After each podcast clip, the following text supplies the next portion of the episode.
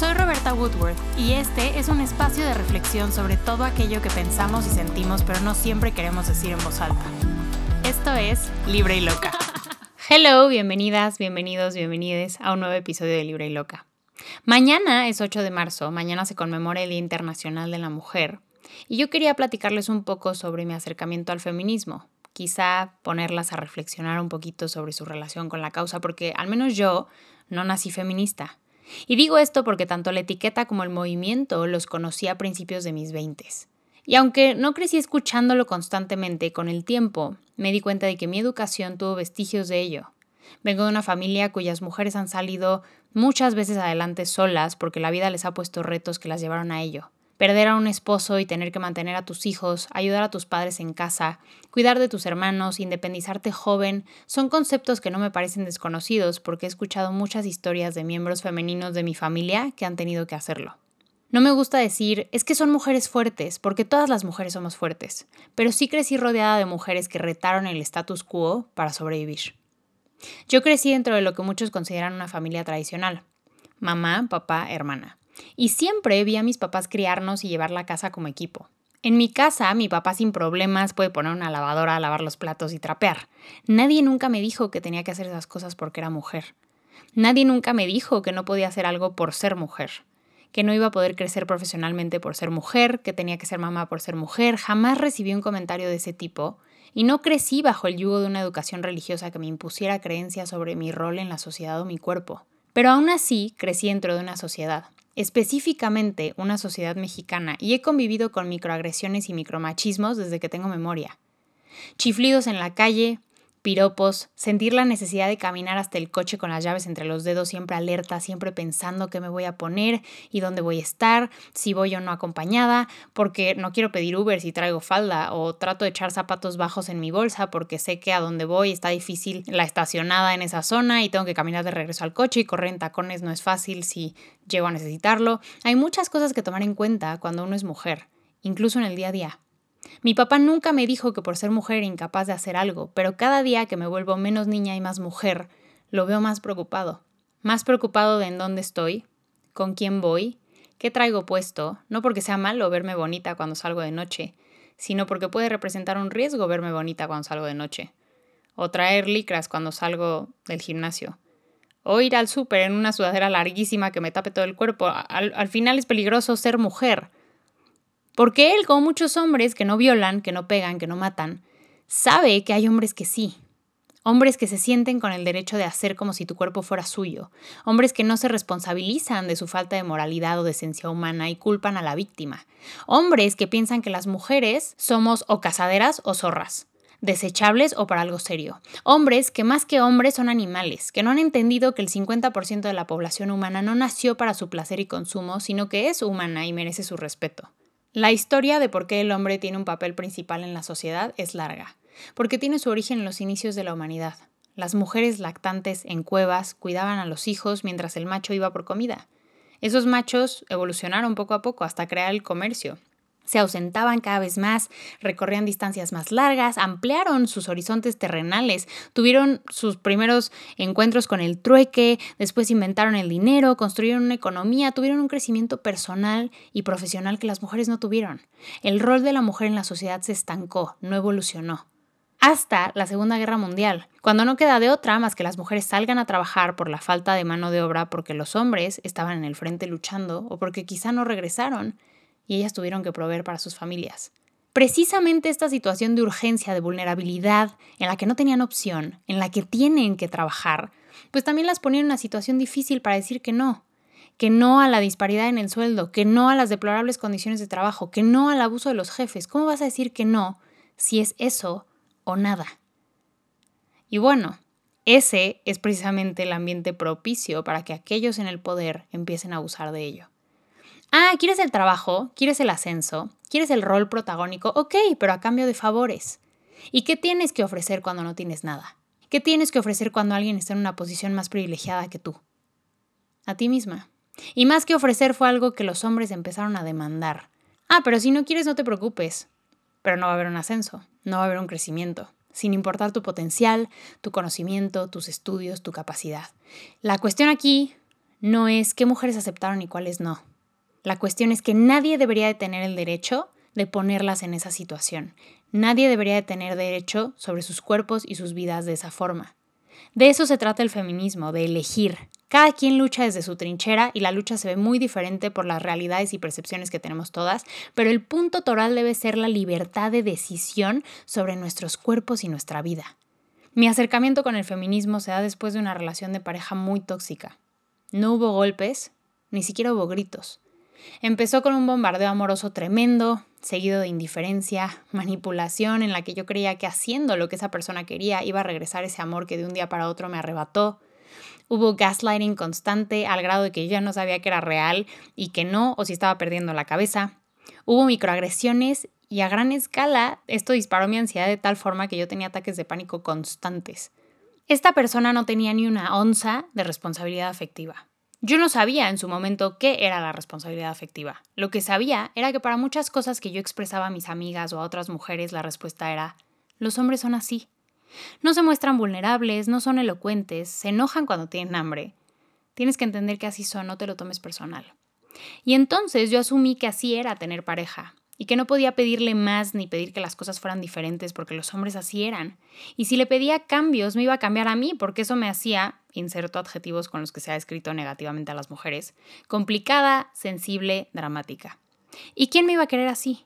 Como si yo no pudiera elegir, como si valiera porque un hombre me elige, como si no tener pareja fuera malo. No quiero hacer este podcast muy complicado, pero esa idea está arraigada en que nos han hecho creer que venimos de este mundo a tener pareja, que sin pareja no tiene sentido y como mujeres que un hombre nos elige, que hay que hacer lo posible, incluso competir entre nosotras por su atención, que tenemos que ser perfectas, vernos perfectas, vernos sexys pero no demasiado, ser puras pero no demasiado, ser y no ser de acuerdo a sus preferencias. Independientemente de eso, muchas pensamos que podemos balancear las situaciones. Bueno, no importa si nos expresa, tú le buscas. No importa si no es detallista, tú eres detallista. No importa si pone excusas, tú ves cómo le haces. Las mujeres siempre nos esforzamos al máximo para hacer que las cosas sucedan. Y ellos tienen una salida por ser hombres. Les he contado cachitos de lo que viví en esa relación y hoy no es el día en que les contaré más. Pero vale la pena mencionar un comentario que me dejó marcada, un comentario que ya les compartí en un episodio previo, y fue una de las cosas que me hizo tener una postura mucho más fuerte respecto al tema. Un día, hablando sobre el aborto, me dijo que estaba en contra que su religión no lo permitía y que no consideraba que fuera correcto a menos de que el bebé fuera producto de un abuso sexual. Yo le dije que yo sí estaba de acuerdo, porque creía que la mujer debía de tener total autonomía sobre su cuerpo y que los motivos podían ser muchos. Abuso sexual, contexto socioeconómico, quizá aunque quisiera ser madre, esta mujer era muy joven y no tendría cómo mantenerlo, o simplemente no lo quería. ¿Y para qué traer un niño al mundo que no es querido desde su concepción? La verdad es que hay mil y un razones para que una mujer pueda llegar a necesitar un aborto y ninguna nos incumbe. Debe haber aborto legal y seguro como derecho porque es una necesidad que puede llegar a existir y los riesgos que conlleva que fuera clandestino son muy altos. Bueno, esta persona desde el día uno me dijo que se quería casar conmigo, que quería que tuviéramos hijos y fantaseaba constantemente sobre cómo se verían y cuáles iban a ser sus nombres y un día de la nada me dijo, si nos embarazáramos abortarías, ¿no? Y me dolió hasta el alma que me dijera eso. Se había mostrado súper en contra del aborto, pero si un bebé hubiera intercedido con sus planes de vida, entonces ahí sí era válido.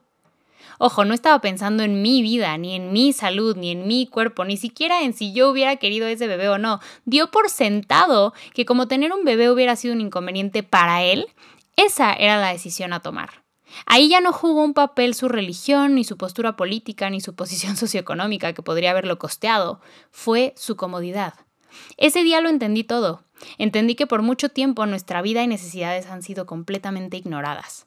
Porque, ojo, el feminismo no busca la igualdad en el sentido de queremos ser hombres. No queremos ser hombres que creo que es lo que muchas personas entienden incluso lleva a muchas a adoptar gestos o expresiones de género para ser tomadas más en serio, como usar traje y no vestido en la oficina, por ejemplo.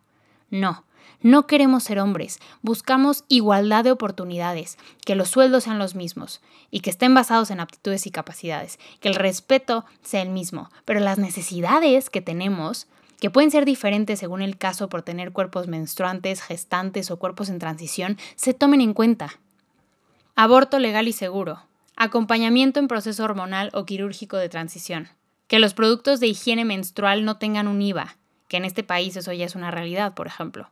oportunidades de crecer profesionalmente y licencia de maternidad para quien quiera ser madre, incluso licencia de paternidad para poder compartir la carga y responsabilidad que es de ambos.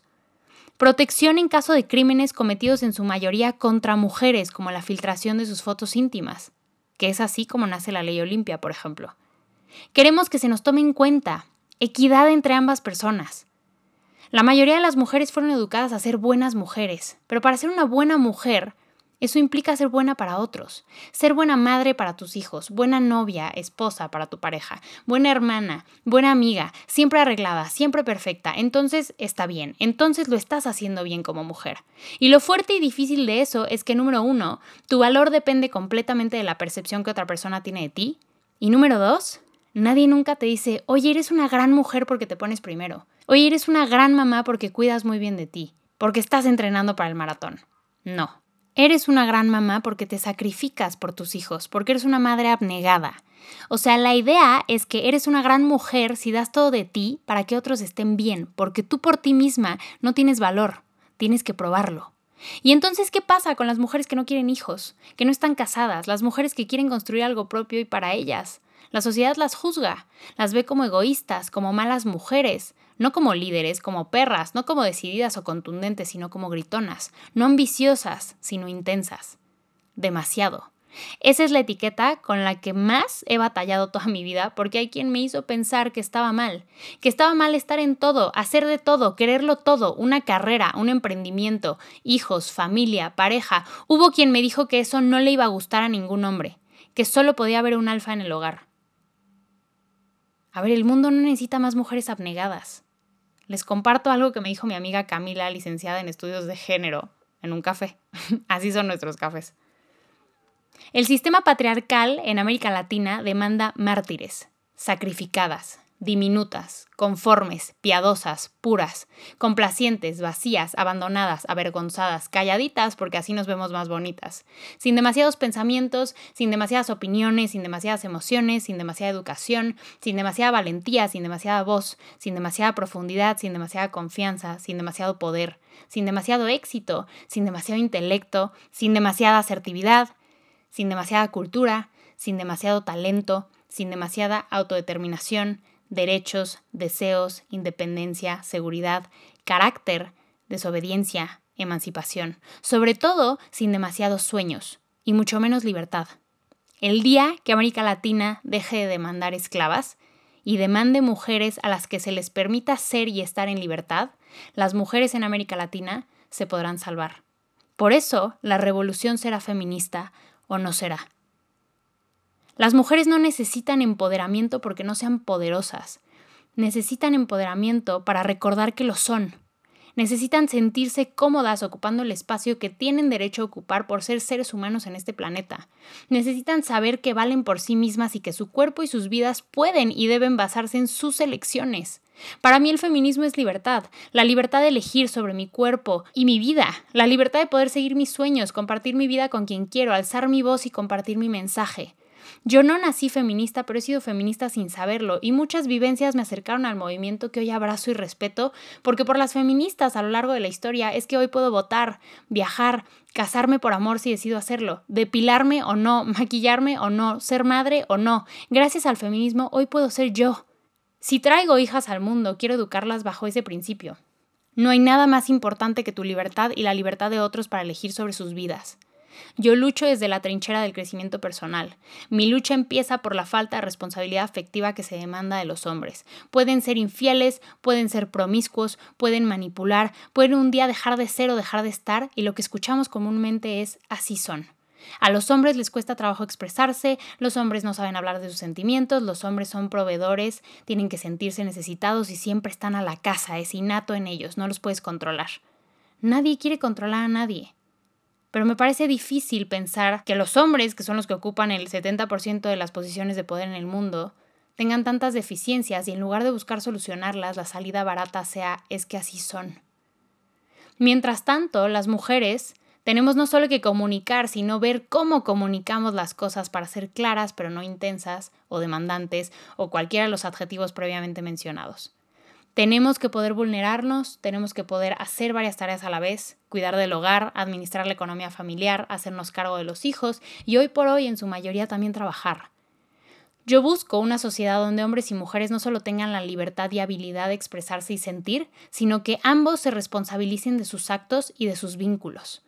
Para mí ser mujer es una energía que se expande, que transforma, que comunica, que trasciende, que no tiene nada que ver con un rol ni con un cuerpo, es una energía que todo ser humano lleva dentro de sí porque las mujeres somos fuego, una antorcha incandescente que sin importar cuánto traten de extinguir, un buen día y sin avisar, volvemos a arder, volvemos a quemar, volvemos a amar, volvemos a incendiarlo todo.